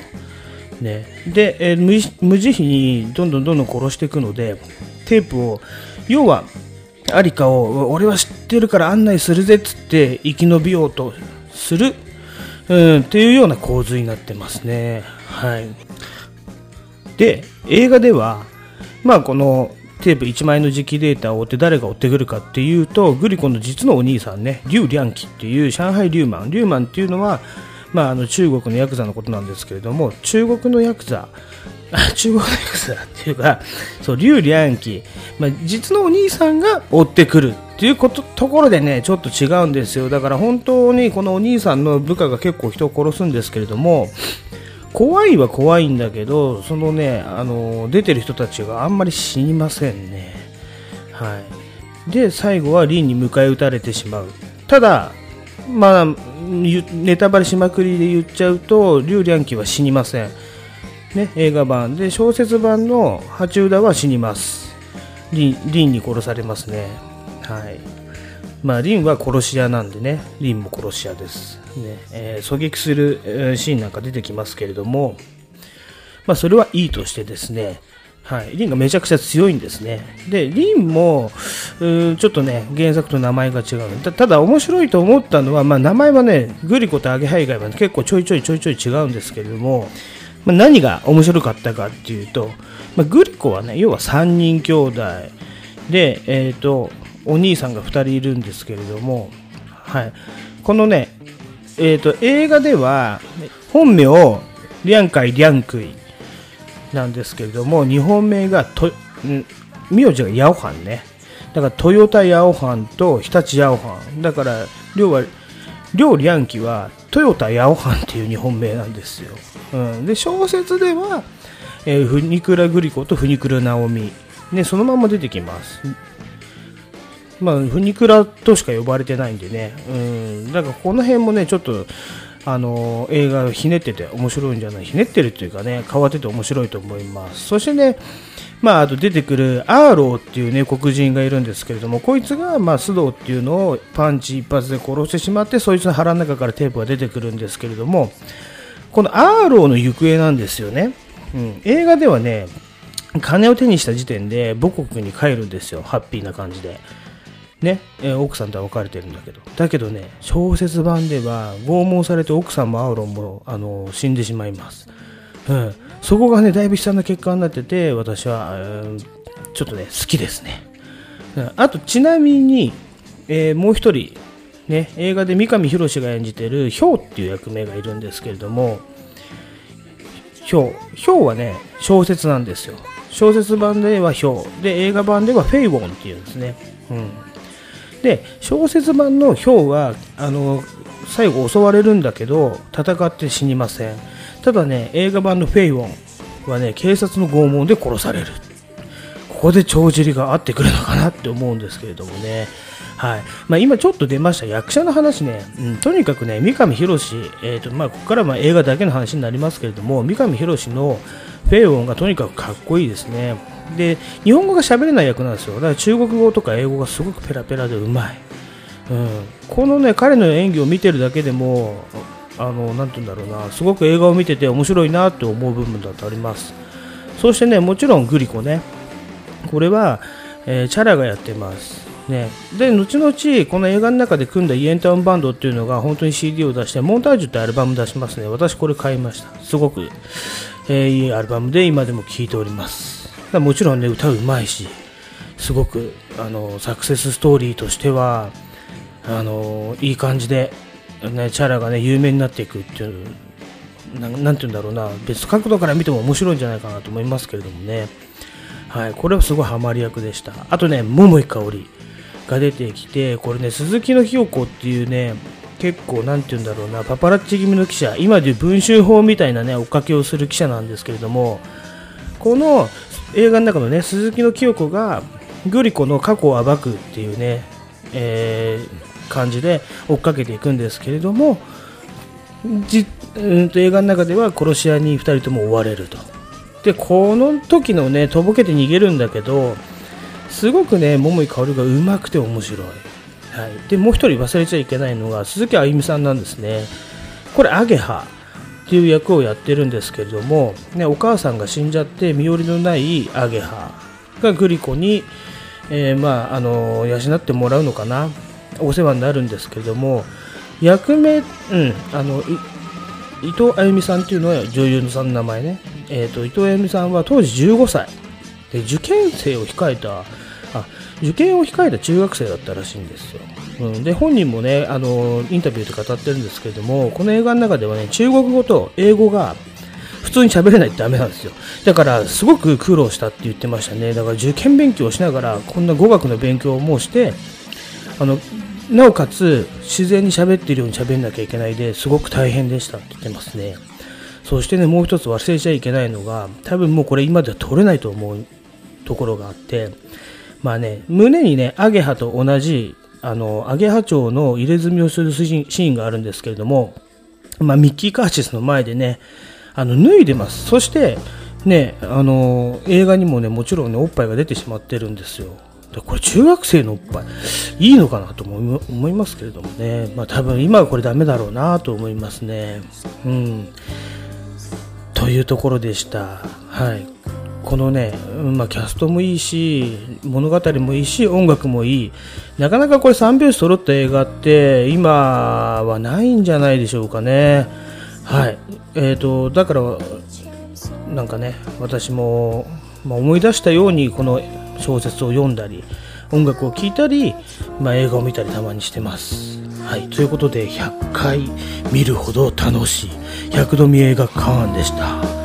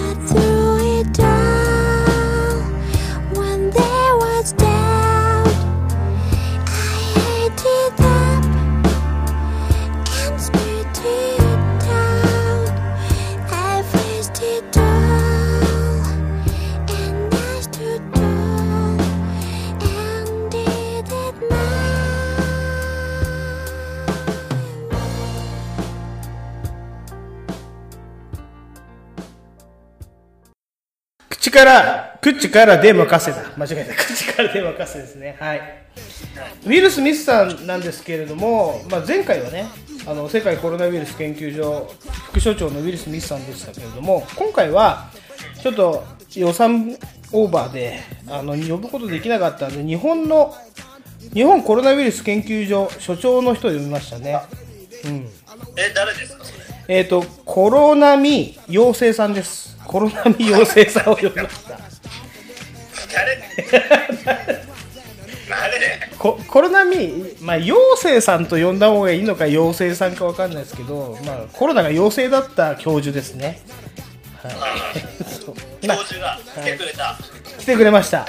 まあ、どういうコーナーかっていうと、これはコロナウイルスに関するデマ情報が流れてますよっていう、いち早く、流れる前にキャッチしてしまおうっていうコーナーですね。これのまあ元となったのを言うと、まあ、言ったら飛沫感染の距離は2メートルじゃなくて個体差があって男だったら精子が飛ぶ飛距離。女だったらあのまんじるが飛ぶ飛距離。が まんじるっていうのは間違えました。いいですね。これは Spotify にも乗らなくなっちゃう。こんなこと言ってたらやべえ ねえーとまあ、要は人体のその液体が飛ぶ距離を飛沫が飛ぶ距離と言います。比そう比例するということです、はい、じゃあちょっとその研究所のねあの教授から、あのー報告が入ってるんでちょっと1個だけ言っていいですか？はい。はい。まあね飛沫の距離の話なんですよ。これ、ね、マラソン時はよくね走ってる人見るとマスクしてない人は後ろ10メートル飛ぶって言われてますよねはいね、ただね、これ、マラソンで10メートルってことは、じゃあ、セックスね、してるときは何メートル飛んでるのかっていう計あの計測したんですよ、このコロナミさんがね。そうしたらね、もうすごいですよちょっと薄い壁なら突き抜けたらしいです。続きます。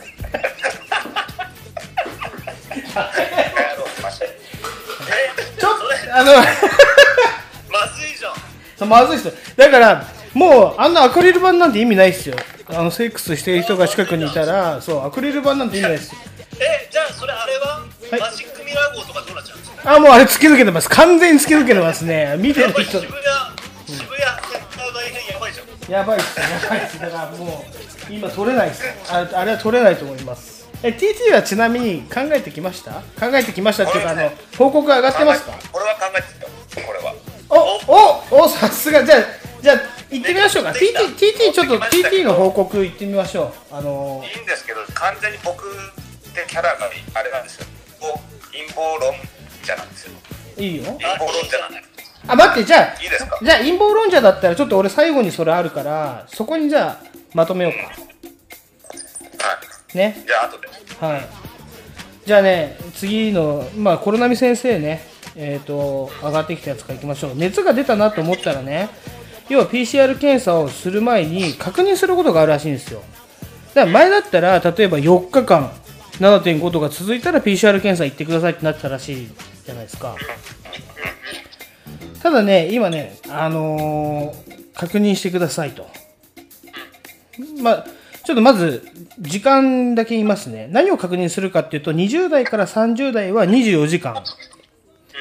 40代から50代は48時間60代から80代は72時間ね きついなこの間に、この間に、違うんですよ。熱が出たなと思ったら、あの、この間に、一回もエッチな気分にならなかったらコロナウイルスですっていう、感染を疑ってくださいっていう結果が上がってきました。ちょっと60代から70代72時間以内に一回もムラムラしなかったら多分ダメ、あの、コロナにかかってますって。ムラムラあの60代から70いや、代意外とあいつらエッチですよ、老人は。言っときますけど。するかそうか性犯罪を犯してるの大体老人ですよ。え40代は？40代えっ、と、4 48時間、だから、丸2日間、あの、1回も抜きてえなと思わなかったら、多分コロナですね。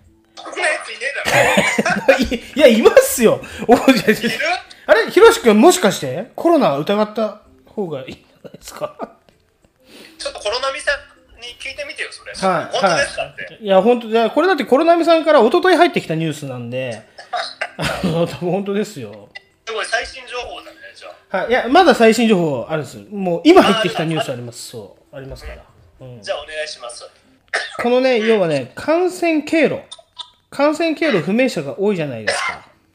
はいはいで、えっ、と、まあ、経路不明な場合は大体クラスターが発生してるんですよね。まあ、で、どういう場所でクラスターが発生するかっていうと、その夜の街関連とか、よく飲食店なんか疑われてますけれども、これ、結局、あの、そこだけじゃないってことが、今、あの、臨時ニュースで入ってきましたから、コロナメさんから。これもう最新、最新情報それやばいっすよ。やばいっすよ。これやばいっすよ。明日からニュース、あの、イットとかでやる可能性だいぶありますからね。あのねねえわ出まかすね 配信、配信からクラスターが発生しました、いよいよ。あのね、喧嘩、喧突、喧突ってあるんですけど、喧嘩突のね、喧嘩配信をね、1時間見たい人はね、その電波からね、配信、感染します。で、ツイッターの場合は、あの、炎上、炎上してるツイッターをね、あのね、炎上してるツイッターを10行以上読んだ人は、あの、剣突配信とみなされ、あの、そこから感染しますと。クラスター、ケントスクラスターですよ。いよいよこれ新しいクラスター、あの、コロナミさんが、最近だと何になるんだろう？炎上配信。炎上ツイツイートは。あ、ヘズマリュウですよ。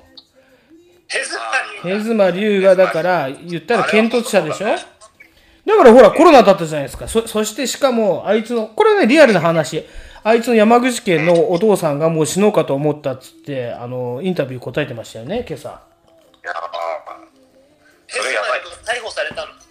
逮捕されてるじゃないですか。そう、逮捕されて、その、そうだよね。だってその愛知県警、逮捕された、あの、警察官も、本当に、なんだっけ、何人って言ったっけ、全員 PCR 検査を受けなきゃいけなかったんですよね。で、すんげえ数、愛知県今100何人だけど、その半分ぐらいがこいつのせいなんですよ。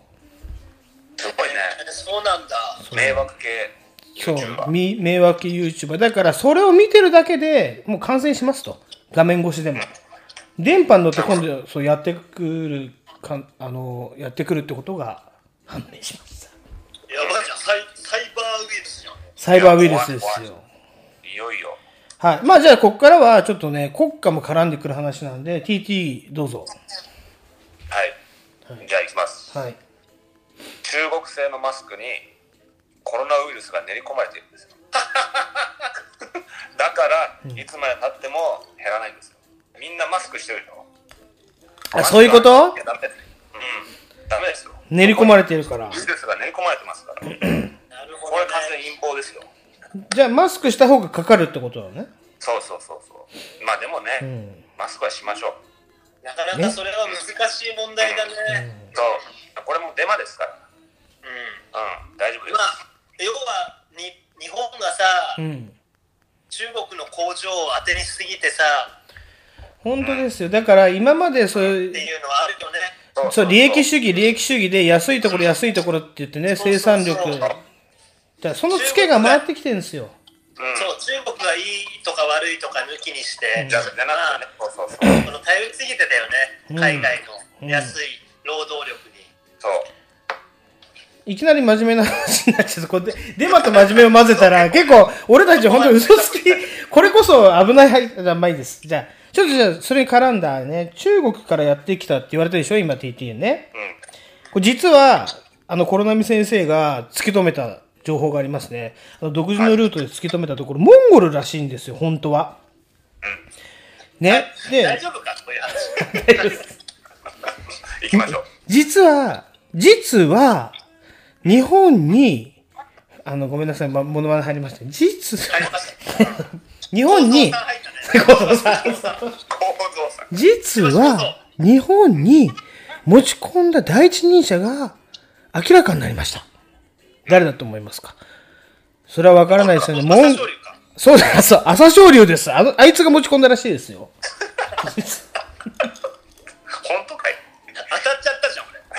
で、で、で、で、で、で、で、でごめん、当てちゃった。ごめん。で、もう一個だけね、最後、最後ね、これね、だから、その、陰謀論に近づくんですけど、僕もね、日本って GoTo キャンペーン、あのー強行突破しましたよね。あの、早、早めて。で、実際ね、私もね、車で千葉方面向かったらね、大渋滞してみんな結構 GoTo してるんですよ。これなんでだと思いますただね、政府がバカなだけじゃなかったんですよ、実は。あのね、攪拌しようとしてますね、ウイルスを。東京に集まりすぎたから、それをね、ぐるぐるぐるぐるマドラーみたいな感じで混ぜることによって、ね、全国にちょっとね、薄めようとしてる。って、コロナミさんが言ってましたよ。だから言ったら、中心は動いちゃいけないじゃないですか。あの、攪拌する場合は。だから東京はステイさせといて、で、その周り、関東圏あたりからこうマドラーを混ぜていくと、全国に広がるんじゃないかと。いうね、実験なんですよね、これ、ウイルス実験。そありえるね。う。ありえますよ。よくない、よくないコーナーだな、これは。ちょっとね、で、なくなってきちゃうか で、わかんないし、でもこれが、例えば、これがですよ、あの、な、何か、僕らがね、こうね、毎週毎週こういうデマを言ってることが、一つでもニュースになったら、キセル X の方が先に気づいてたぞって言えるじゃないですか。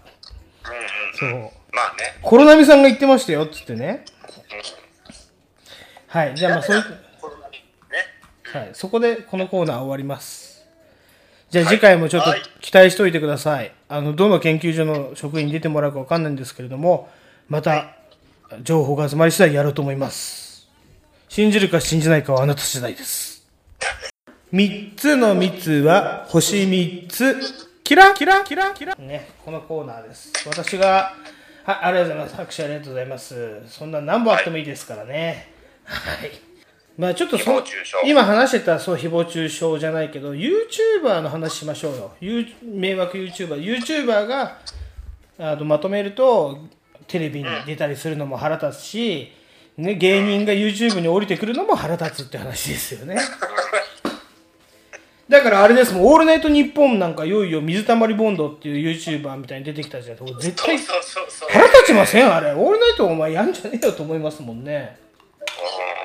でもだいやでも需要がすごいから、うん。なんだろうな。あの俺らが古いのかもね。感覚的に言ったらもしかしたら。ただ、うん。あのテレビと YouTube がテレビと差別化するために YouTuber になってる人が、テレビに出てると一緒になってやってるのがマジ,、うん。マジ意味わかんないなと思うね、だからテレビでできないことをやってるのが YouTube なんじゃないかなっていうね理解なんですよね要はね。でそこに広告。そう炎上系とか迷惑系みたいな感じのやつは論外だけど、だから広告出してるさ企業とか怒んないのかねあいつらがテレビに出ちゃってることに対して。なんかちょっと裏切り行為にならないのかなそれは。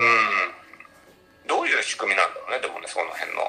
うーんわかんない。ねです、俺もやろうやろうと思わないからシシステム自体は分かんないけど例えばさ、興味本位でさチャンネル登録したら一生チャンネル登録数は変わらないってことなのかな？いや変わりますよ。解除できますよそれは。はい。変わります変わります再生回数が伸びなかったり再生そう再生回数は変わんないじゃないですか。一回再生。まあ YouTuber は嫌い。別に面白くもないし。フワちゃん？フワちゃん？単純にそれだけだね俺は。フワちゃんの何が面白いのかな俺もわかんないんですよ。水溜りボンドの何が面白いのかなと。フィッシャーズのなフィッシャーズなんなんでそんな人気あるのかなわかんないもん。ねじゃ俺がね一番頭にきたのはその水溜りボンドの「オールナイトニッポン」が始まったこととあとお正月の番組にフワちゃんが出たことが腹立つんですよ。お正月の番組っていうのは もうテレビの王道じゃないですか。あんなもん家族で見るテレビの今でもね残すべき文化になんであんな YouTuber 汚い YouTuber が出てくるんだと思って腹立ったんですよ。どちらかっていうとパーソナルなあの媒体でしょ？YouTube ってさ家族で見るもんじゃねえじゃん。わかんない。これは決めつけかもしれないけど一人で見るもんじゃないですかだからそうなんだよね。こっそりやってほしいんだよね。そう。そうかそういうことね。それはあるんだよな。俺も俺全くそうだな。俺そうなんだよ。まあでも古いも新しいもこれはね俺たちは意見言ってもいいべきところなんですよ。この前も言ったけどその黎明期から言ったら青春時代が見てきてるからこれはこうなんじゃないかなっていうね。僕ら40代とかがねやっぱ言うべきあの案件ですよそこはまあでも、なんかよくある話だけどは今の感覚ではい。何年か前に持ったらみたいなのがあるじゃない、いあこの前 この前も言ってましたよね。だからそれはね。はい。そうだからい俺え今20代だったらと10代だったらはい。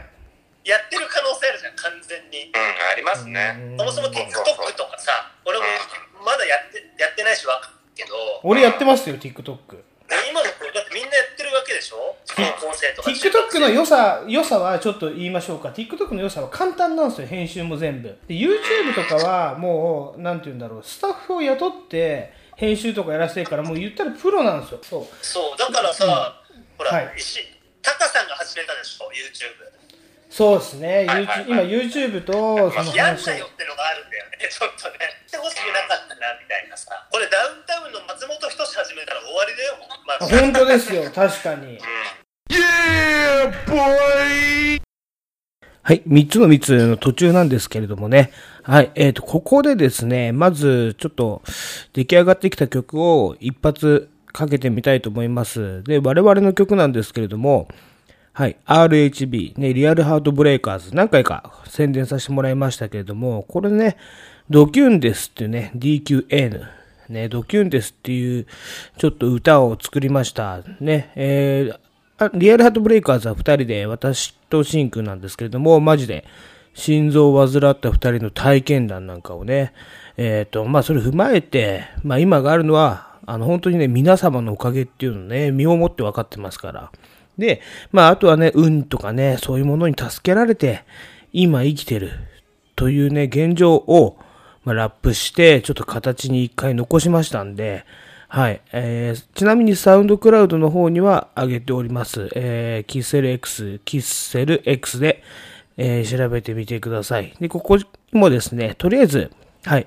えっ、と、シンくんがマスタリングしてくれましたので、えーリアルハートブレイカーズでドキュンデスを流していきたいと思います。で、ちょっともう一個だけ。はい。W っていうね、以前お話ししたプロジェクト、ね、プロジェクトをやっております。えっ、と、チュー君という方がですね、あのトラックを作ってくれましたんで、私、私、このトラック、ギタリフが入って非常に気に入りましたんでね、ちょっとフローも変えて、えー歌ってみました。で、そのすかさずその後にシンくんが歌ってくれて、ね、こっからじゃあどうすんのかなっていうのがあるんですけれども、途中まで今できてるんで、これはちょっと次回、ね、進捗状況を踏まえてあげたいと思います。まず、ね、えっ、と、これから聞いてください。えっ、と、RHB で、ドキュンです。RHB からかます。Yeah yeah yeah yeah. リアルハートブレイカーズ Here. 頼ます。頼ます。キュンですキュンです。心の臓器がキュンです。 please やばくなったら please 即119です。頼ます。キュンですキュンです。心の臓器がキュンです。 please やばくなったら please 即119頼ます。遊びじゃねえんだ。これが現実。悟るまでかかった時間かかなんだか胸が痛んだ。マジか。思った瞬間から肩から一気に血の気が引いてく力が抜けていく感覚さ。旗から見てりゃなんてことはない。難なく歩いて端まで。は端まで。は端まで。はじまで。立ってらんない。とにかくさ。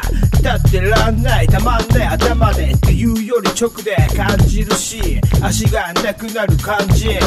マジなんだ。思っても20分経ったらすでに元通り腕から入れたカテーテル生きてるってことは当たり前じゃない。心臓に入れたミクロのステンやりたいことやんなら今しかない。日々の苦労も流れるフローもブローすんのかグローアップすんのか陸路の旅さブローザウィンドウどこまで行っても俺は俺力の限りで立っていたい。言いたいこと言って生きていたい。キュンですキュンです心の臓器がキュンですプリーズやばくなったらプリーズ即119です頼ます。です。キュンです。心の臓器がキュンです。フリーズやばくなったらプリーズ即119です。頼ます。私2番手アテンドもちろん挿入済みのステンド。スラスラ走り出すペンソー。をで綴る体験談紡ぐジェントル Yes ハートブロークン比喩ではなくて話せば長い日付またぐぜ。メンタルフィジカルないタフネスただ運が良かっただけのはずです。迷惑かけまいと痩せ我慢しても痛み消えず冷や汗だら。察してくれた同僚。搬送してくださった消防。の方々ガタガタ抜かしても無駄だった。即興カテーテルインザ尿道ナースはみんな天使。気弱な研修医の男子。オペ室 BGM はファンシーそんな皆様に救われた私。Hey 低身長活成人病。わずかに残った精神力。あの世を軽く偵察つまりは地獄からの way back。懲りずにしこたま入れるウェイバー我らが Real Heart Breakers略して RHB 一味から血液ドロドロモンスター。Don't stop. 行くぞキュンです。キュンです。心の臓器がキュンです。 please やばくなったら please 即119です。頼ます。キュンです。キュンです。心の臓器がキュンです。プリーズやばくなったらプリーズ即119です。頼ます。はいじゃあ行きましょう。今日はねちょっとクラブの話を先行してやりたいと思います。ああとではい。後でまあちょっとこれ最後のコーナーなんでね。後で終わったらそのみんなでトークするコラボレコラボとかやっていけたらなと思います。はい。い。や皆さんクラブ行ってましたか？言っていきなたね。り投げかけですけど。言ってたね。言ってましたね。この僕の家から発見されたこの2000年に発刊されたそこのクラブななんだろうなんていうメンズエッグの別冊なんですよねこれメンズエッグ。えー、メンズエッグね。やばくないですかこんな感じ。俺は世代がもう違うから、ちょっと違うかもエしれないエッグはみ読んでないもん。いや俺も読んでないですよ。いそう。ファインだ、ファイン。俺は読んでました、俺もファインですよ。このね今有名とされてるここで出てくるのがもうパイロンとかですからね。渋谷だとパイロン。だからそっち系なんだ。ね。トランスとかね。そう。そっち系なんだね。ハーレムこれウーブ、ウウーブ？ウーブ？ウームね。ウウームねーブウーブ？うん。とか。アトム。あとフーラ。ーアトムとフーラーが出てくる時点でもうこれはもうこの雑誌反社会反社ですよね。反射言う。反射フーラー。反射だねでもね。確かに。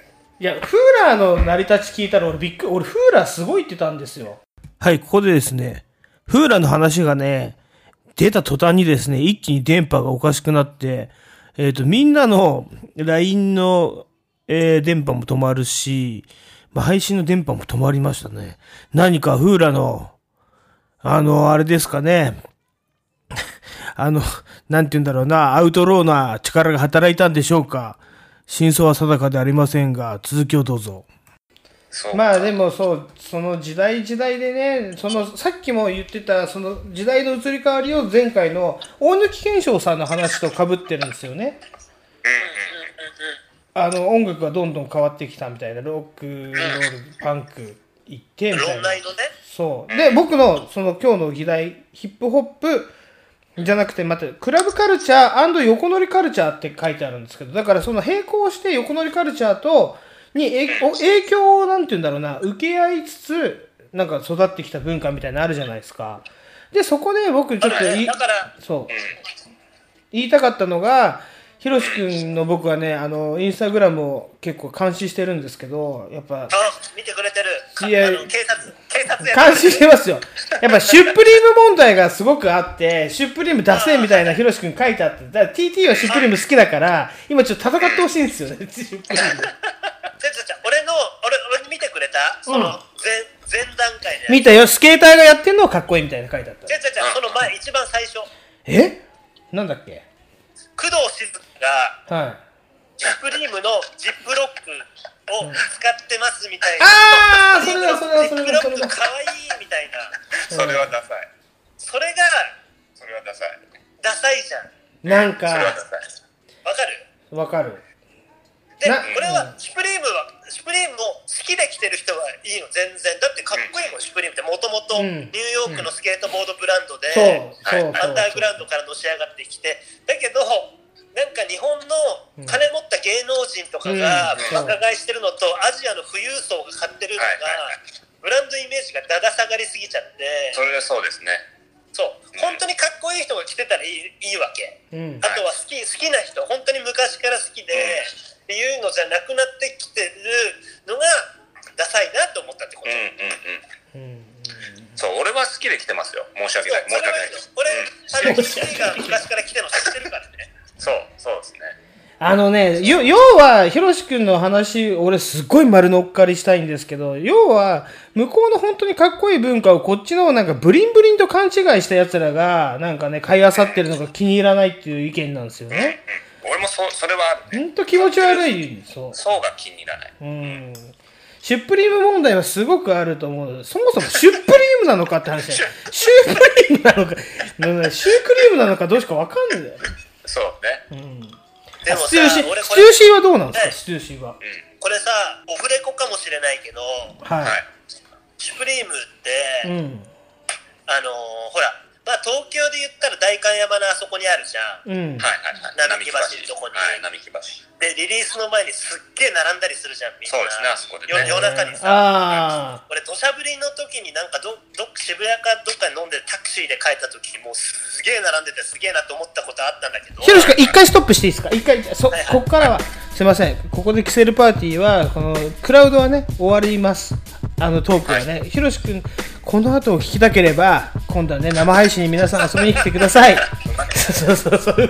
で、まあ、またコーナーも入りますんでね、一回ここはね、パーティーはここで一回締めたいと思います。はい、えーと、ちょっとね、うんあの、配信は続けますね。生配信は全然続けますんで。はい。えーと、今日は、えー1時間半超えました。ありがとうございました。キセル X GRG ゴルジでした。そして、DJTT でした。はい、そして、準レギュラーのヒロシです。イエーイありがとうございました。